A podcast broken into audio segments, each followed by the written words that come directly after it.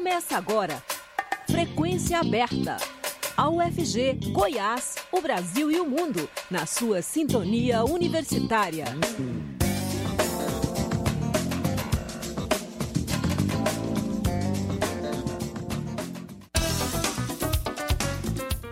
Olá, boa tarde. São 5 horas em ponto. Está começando Frequência Aberta.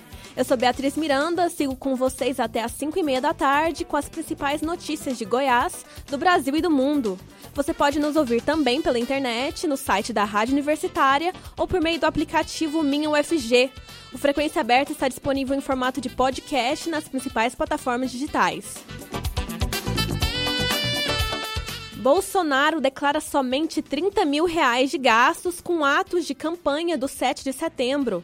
A campanha do presidente Jair Bolsonaro, do PL, protocolou às 11h30 da noite desta terça-feira, dia 13, a prestação de contas parcial do candidato e declarou ter gasto apenas 30 mil reais com os atos eleitorais do dia 7 de setembro em Brasília e no Rio de Janeiro. Pelo documento, os custos da campanha do presidente se resumiram a 22 mil reais para captação de imagens dos eventos e R$ 7.900 para a locação de 300 grades do Rio. Os desfiles militares oficiais do Dia da Independência, para os quais Bolsonaro por meses convocou a população a comparecer, foram sucedidos por comícios de campanha em que o presidente foi a estrela principal, tendo discursado com ataques a adversários e pedidos de voto, sem menção ao bicentenário da independência. Ao usar as comemorações oficiais para encorpar comícios de campanha, Bolsonaro pode ter cometido uma série de crimes eleitorais, entre eles abuso do poder econômico e abuso do exercício de função. A oposição já ingressou com uma ação de investigação judicial eleitoral.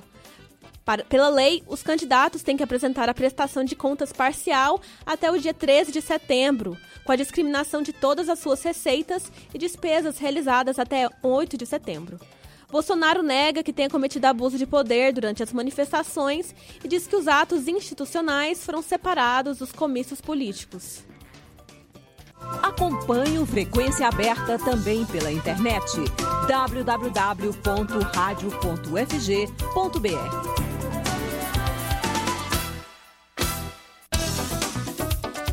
Se você tem curiosidade e quer ver de perto o lançamento de um satélite, fique atento, pois nesse sábado, dia 17, a UFG recebe a primeira Olimpíada Brasileira de Satélites, MCTI, região Centro-Oeste. 14, equipe, 14 equipes de Mato Grosso, Mato Grosso do Sul, Goiás e Distrito Federal participarão do evento. O lançamento dos protótipos está previsto para o período da tarde, a partir das 2 horas. A jornalista Silvana Lima conversou com o coordenador do evento, professor Aldo Dias Salazar, do Instituto de Informática da UFG. Vamos ouvir. No próximo sábado, dia 17, o campus Samambaia da Universidade Federal de Goiás, região norte de Goiânia, será palco do lançamento de satélites em balões estratosféricos. Terceira e última etapa da primeira Olimpíada Brasileira de Satélites, evento promovido pelo Ministério da Ciência e Tecnologia e Inovação. O evento é aberto ao público e contará com a participação de 14 equipes selecionadas em etapas anteriores da Olimpíada e que terão a oportunidade de testar em campo os seus projetos de nanosatélites, um tipo de satélite menor usado para fins didáticos. Além de sediar o evento, a UFG participa com as equipes Milênio e Pacheco Sat, que integram o chamado Super Time, ou seja, estão entre as 10 equipes nacionais selecionadas de um grupo de 80 equipes inscritas inicialmente. A realização na UFG da etapa regional Centro-Oeste da primeira Olimpíada Brasileira de Satélites mostra a importância da instituição também nessa área de estudos, considerada de ponta para a pesquisa nacional. O coordenador do evento, professor Aldo Dias Salazar, do Instituto de Informática da UFG, nos conta agora mais sobre a importância dos satélites e como será realizada essa etapa regional da Olimpíada Brasileira de Protótipos Espaciais. Olá, professor Aldo Dias. Obrigada por falar à Rádio Universitária. Boa tarde, Silvânia. É um prazer poder falar com a Rádio Universitária e poder fazer divulgação da OBSACH, nosso evento pioneiro que estamos sediando na UFG. Professor, vamos iniciar nossa conversa falando sobre os satélites. O que são satélites espaciais e qual é a função desses equipamentos? Ok, eh, satélites são em essência eh, computadores pequenos que são colocados no espaço, orbitam a Terra em alguns quilômetros de distância e tem como função o que a gente chama de missões.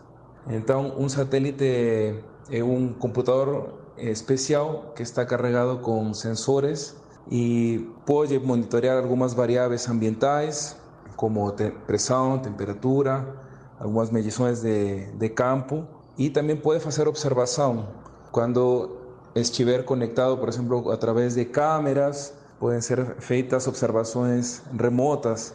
Eh, as aplicações são diversas, desde comunicações, por exemplo, para fornecer conectividade, internet, áudio e televisão digital, eh, quanto também missões eh, científicas, como por exemplo monitoramento de alguns eh, fenômenos ou anomalias que acontecem na atmosfera, estudos climáticos, também hoje em dia algumas aplicações, inclusive industriais, como são, por exemplo, monitoramento de plantações agrícolas ou áreas de desmatamento para proteção de recursos ambientais. Ou seja, em essência, então, estes satélites são o chamado de satélites artificiais, são pequenos computadores colocados em órbita para uso de algumas missões específicas.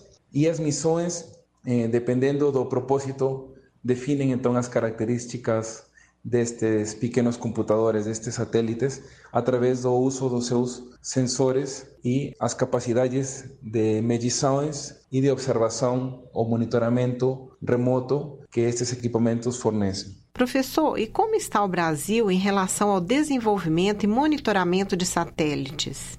No contexto brasileiro, existem iniciativas sobre o desenvolvimento de satélites que já vêm sendo trabalhadas e desenvolvidas por algumas agências nacionais. Em específico, no setor público, dentre os principais interessados está o INPI, que é o Instituto Nacional de Pesquisas Espaciais, sediado em São José dos Campos. O INPI, então, eh, tem desenvolvido alguns satélites por exemplo, dois dos mais recentes foram para o estudo do que é conhecido como a anomalia magnética do Atlântico Sul, ou conhecida pelas siglas como AMAS.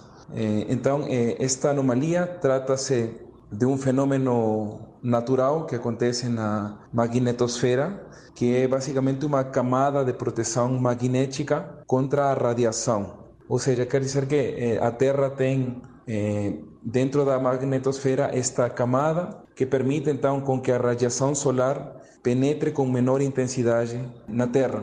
E existe então esta anomalia, que é uma região que coincidentemente engloba ou abarca parte do território do sul do Brasil e parte do continente sul-africano.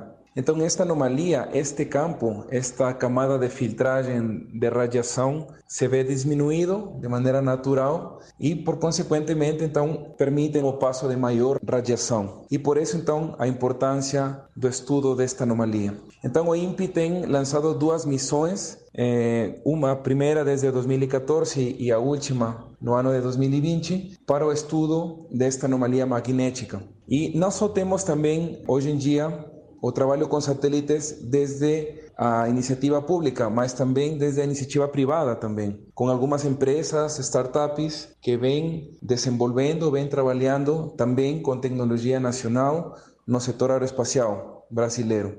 Dentro delas, por exemplo, posso citar a empresa Pion, que é uma startup que vem desenvolvendo satélites de maneira independente e com tecnologia também 100% nacional. Inclusive, esta empresa também é parte dos patrocinadores da Olimpíada Brasileira de Satélites, que estamos eh, sediando aqui na UFG. Então, eh, eles têm lançado um satélite no começo deste ano, em janeiro, e com os propósitos de ser um satélite de, de modelo, de teste, para envio de comunicações, de algumas informações e que também sirva de maneira educativa para treinamento e algumas, por exemplo, pessoas dentro da rede de escolas ou universidades possam ter então acesso ou participar do estudo de tecnologias aeroespaciais, por exemplo, baixando adquirindo os dados destes satélites, processando eles e dessa maneira então se engajar neste crescente conhecimento no que é o estudo da ciência de satélites e especificamente da engenharia aeroespacial.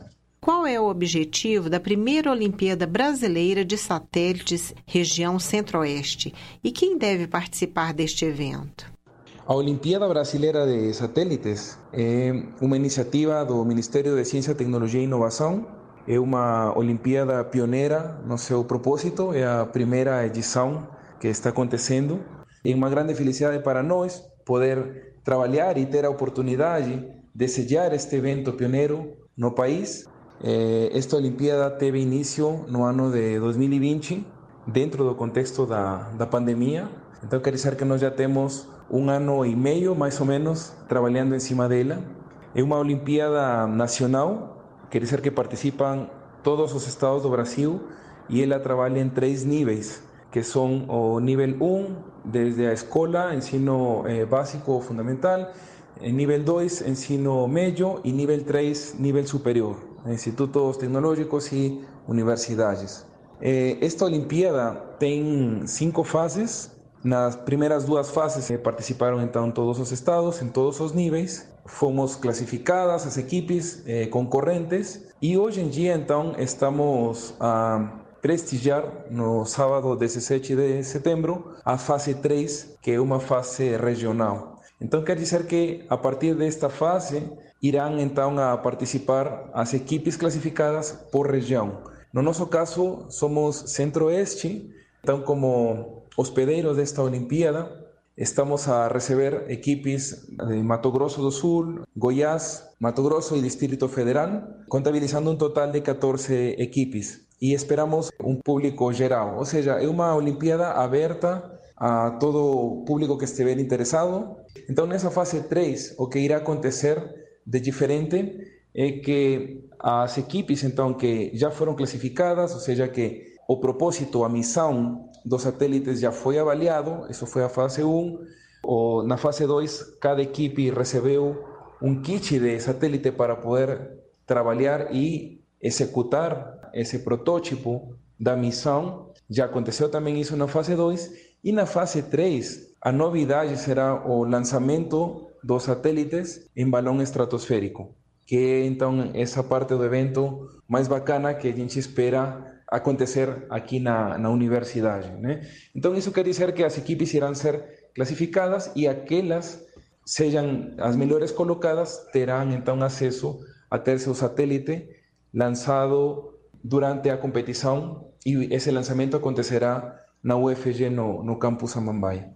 E para a UFG, o que significa sediar este evento? Sediar este evento para a UFG é uma grande oportunidade, né? É um evento pioneiro, é um, uma oportunidade é, inovadora como instituição também. Então, nossa participação também tem marcado uma boa presença com as nossas equipes classificadas. Temos a equipe Millennium e a equipe Goiasachi classificadas até esta fase 3. Inclusive, eh, dada o, o bom resultado que nós tivemos nestas primeiras duas fases de classificação, hoje em dia então participamos de um time especial que é denominado o Super Time, que são as 10 melhores equipes classificadas de toda a Olimpíada. Ou seja, estamos dentro das 10 melhores equipes em nível nacional, entre mais de 80 ou 100 equipes participantes inicialmente. Então, eh, para nós é uma grande felicidade, recebemos com muita alegria, é um desafio que está sendo bem sucedido, um grande aprendizado para nós. Iremos receber equipes de toda a região centro-oeste, eh, um grande volume de pessoas que esperamos ter eh, uma boa atenção, fazer um, uma Olimpíada bem sucedida, com o lançamento em balão estratosférico, que é a maior novidade para este evento. Eh, e esta oportunidade então nos permitirá então também ter acesso a futuras parcerias, colaborações, juntamente com as equipes que iremos visitar e também com os organizadores que iremos também a trabalhar em parceria, que são então eh, professores da Universidade Federal de São Carlos, a própria Agência Espacial Brasileira, a AEB, que está sendo patrocinadora também, eh, e pessoas também do Ministério de Ciência, Tecnologia e Inovação. Ou seja, é uma grande oportunidade para nós, como UFG, e também dentro da própria Olimpíada haverá um espaço para fazer no período da tarde uma amostra tecnológica, onde nós iremos mostrar o desenvolvimento que fazemos agora sim propriamente como UFG para toda a sociedade participante e visitantes. Então, iremos também mostrar os nossos trabalhos que fazemos em matéria de robótica, em matéria de tecnologia, desenvolvimento de satélites e todas as iniciativas que nós temos trabalhando dentro da UFG, Instituto de Informática, Escola de Engenharia Mecânica e Computação e o Centro de Excelência em Inteligência Artificial, que é a nossa instituição com a qual nós também temos cooperação e colaboração com empresas e instituições, tanto públicas como privadas. E qual é a programação, professor? O que o público que estiver presente irá ver nessa primeira Olimpíada Brasileira de Satélites? A programação do nosso evento vocês podem encontrar facilmente seguindo o nosso Instagram do Núcleo de Pesquisas Aeroespaciais, que é o NPA UFG. NPA do Núcleo de Pesquisas Espaciais.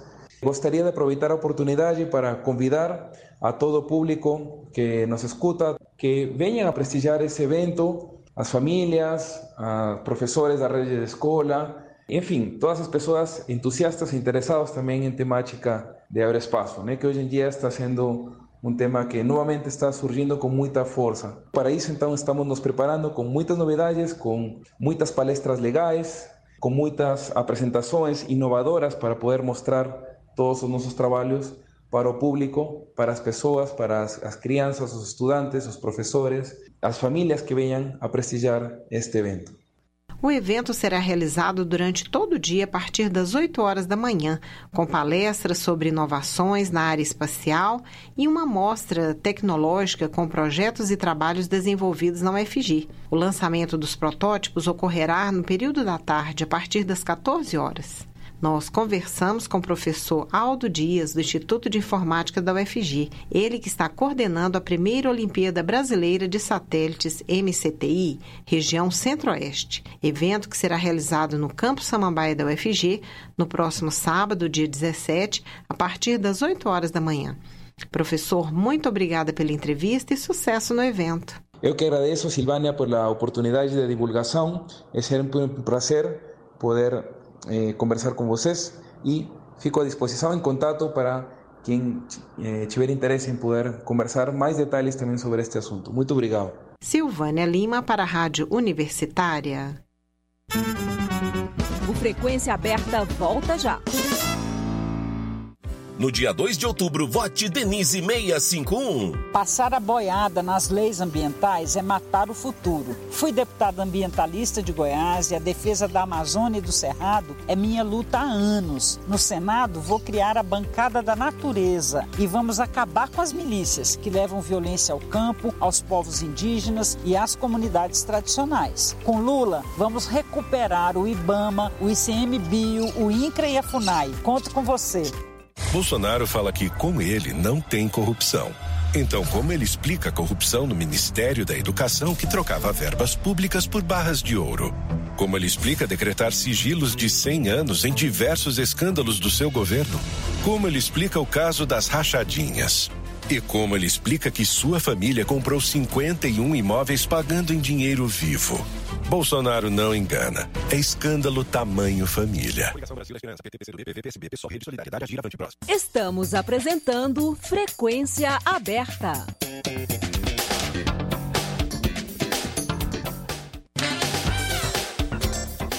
Deputado estadual de São Paulo, Douglas Garcia, que é candidato a deputado federal pelo Republicanos, tentou intimidar a jornalista Vera Magalhães, da TV Cultura, após o debate realizado pela emissora em parceria com a Folha de São Paulo e o portal de notícias UOL na noite desta terça-feira. Após o término do, de do, debate, com o celular em punho, Garcia, que fazia parte da comitiva do candidato Tarcísio de Freitas, do Republicanos, foi para cima de Vera Magalhães, afirmando que ela é uma vergonha para o jornalismo e questionando o valor do seu contrato de trabalho. O apresentador Leão Serva, que mediava o debate da TV Cultura, intercedeu e retirou o celular da mão do deputado, que foi expulso da emissora logo em seguida. No Twitter, Vera diz que vai registrar um boletim de ocorrência de ameaça contra Garcia. Pelo menos três deputados acionaram hoje o Conselho de Ética da, da Alesp, a Assembleia Legislativa de São Paulo, pedindo a cassação de Douglas Garcia por quebra de decoro parlamentar. Um dos pedidos de cassação foi apresentado na manhã de hoje pelo deputado estadual Emílio de Souza, do PT.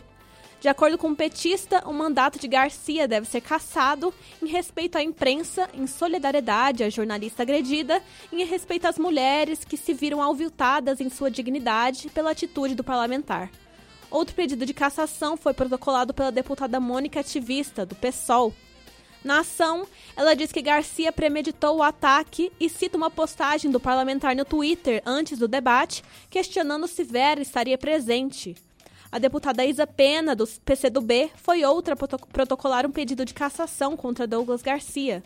No documento, ela também observou assédio no exercício da profissão, onde as mulheres não são enxergadas e respeitadas no devido cumprimento do dever profissional.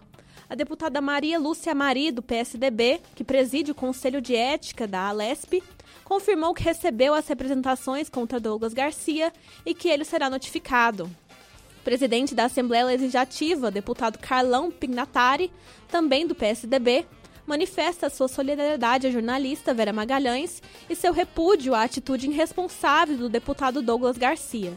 Em nota, a Alesp diz que não compactua e repudia condutas ofensivas e desrespeitosas, sempre prezando pelo respeito, diálogo e tolerância entre todos.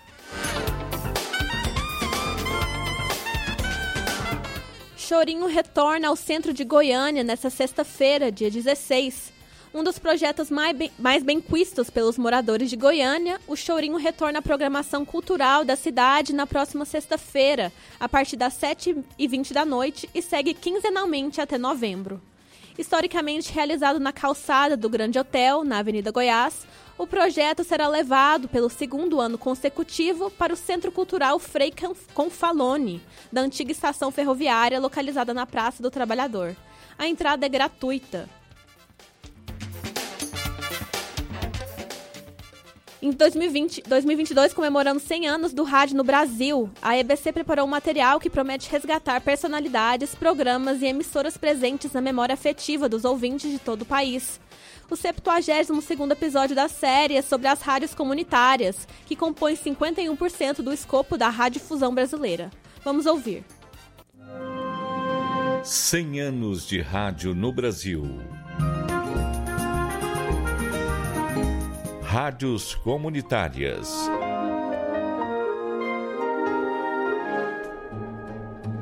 O Serviço de Radiodifusão Comunitária foi criado pela Lei 9612 em 1998, regularizando e regulamentando as rádios comunitárias no Brasil. Bom dia, São Paulo. Bom dia, região. Bom dia, Heliópolis. Está começando mais um programa pela sua 87,5. Valeu, gente. Mas muito antes da década de 1990, o Brasil já contava com diversas rádios que atuavam como veículo de mobilização e debate, mesmo que na ilegalidade. Exemplo é a Rádio Favela, em Belo Horizonte, que surgiu como espaço para divulgar a música e cultura negra em 1981 e é considerada uma das primeiras rádios comunitárias com a estrutura do país.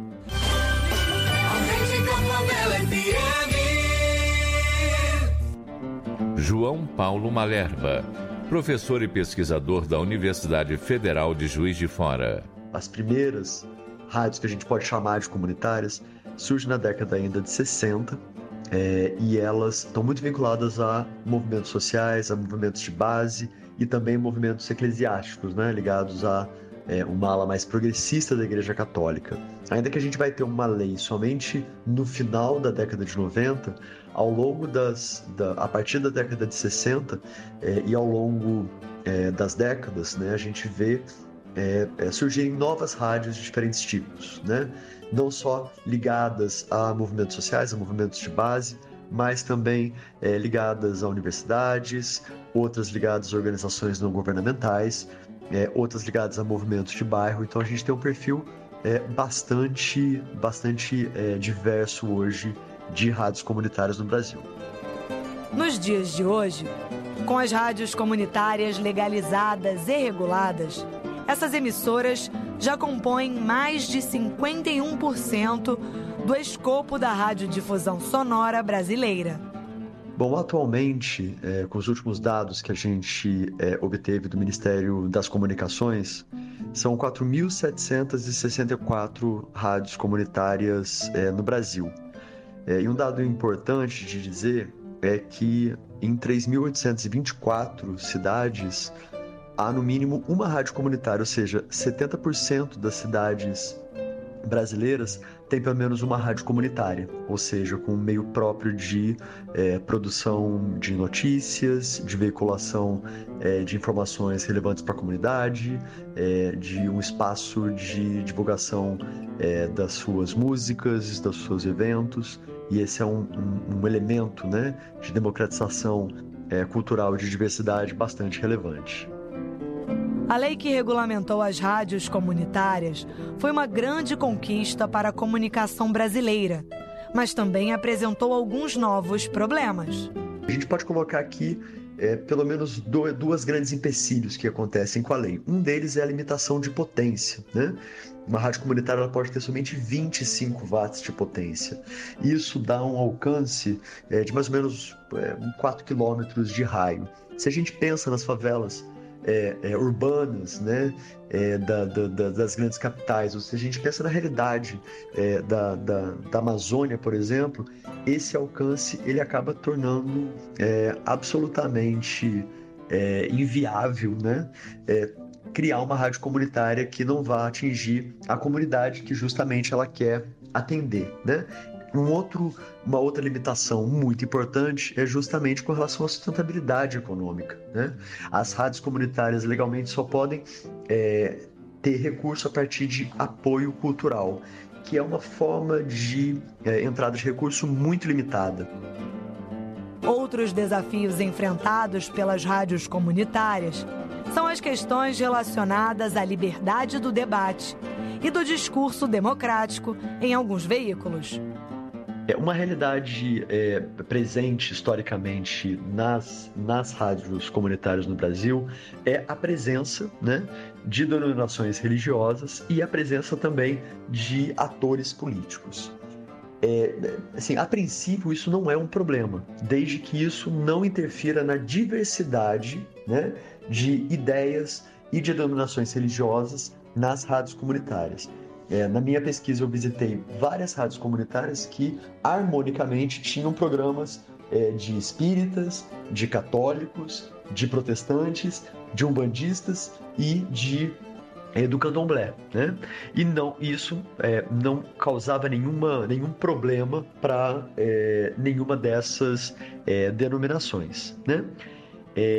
O que a gente precisa combater é justamente a instrumentalização, seja política ou seja religiosa. Ou seja, como de uma determinada é, denominação religiosa, por exemplo, ela se apodera né, de uma determinada rádio comunitária, faz dela ali uma verdadeira um verdadeiro altar eletrônico e impede que outras denominações religiosas falem. Da mesma forma, a questão política. Né?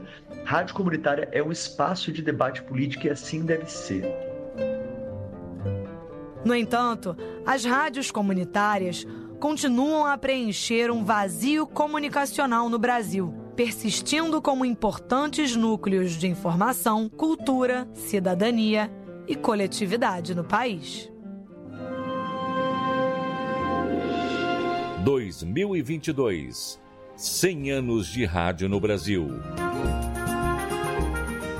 Uma produção Rádio MEC.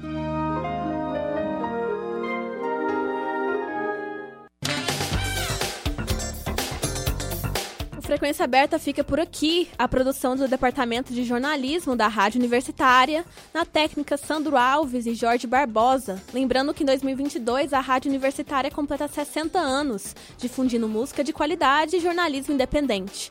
A todos uma boa tarde e muito obrigada pela audiência. A Universitária apresentou Frequência Aberta.